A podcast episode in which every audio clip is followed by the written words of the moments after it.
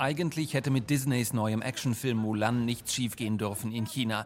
Er basiert auf einem alten chinesischen Märchen, er spielt in China, er wurde in der Volksrepublik gedreht und die Titelheldin Hua Mulan wird gespielt von Liu Yifei, einer der bekanntesten Schauspielerinnen Chinas.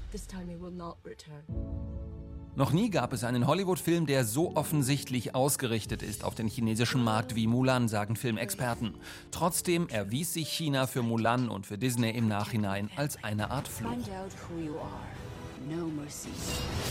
Problem Nummer eins. Die Hauptdarstellerin. Die gebürtige Chinesin Liu Yifei sorgte zum Höhepunkt der Demokratieproteste in Hongkong vergangenes Jahr für Aufsehen. Sie unterstütze die Polizei in der chinesischen Sonderverwaltungsregion, erklärte Liu online, was auch bedeutete, dass sie die Hongkonger Demokratiebewegung nicht unterstützte.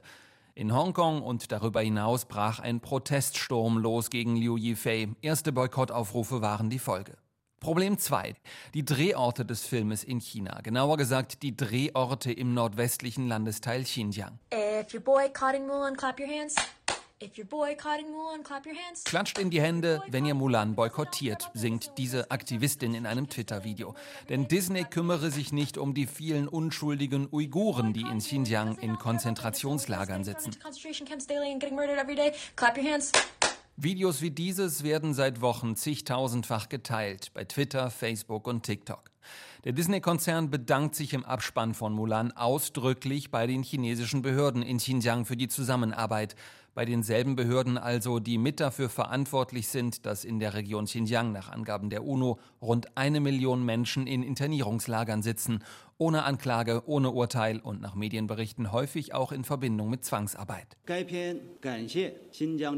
Im Abspann des Filmes bedankt sich Disney bei der Regierung von Xinjiang für die Annehmlichkeiten beim Dreh. Eine ganz normale Sache, versucht Chinas Regierungssprecher Zhao Lijian das Thema vergangene Woche herunterzuspielen.